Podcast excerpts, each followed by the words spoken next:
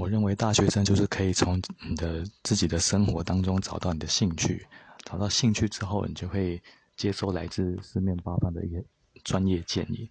在这些建议当中呢，你必须要提出质疑，这件事情真假对错等等。那进一步就会进去思考这个东西到底可不可行，O 不 OK 等等。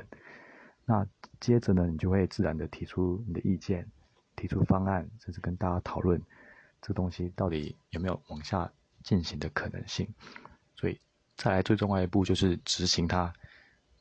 执行的过程当中一定会遇到很多呃失败甚至挫折的过程。那么最后一步就是你要去坚持，要让自己更有勇气去面对更多的挑战。如此循环这个过程，你就会呃让自己自然的提升。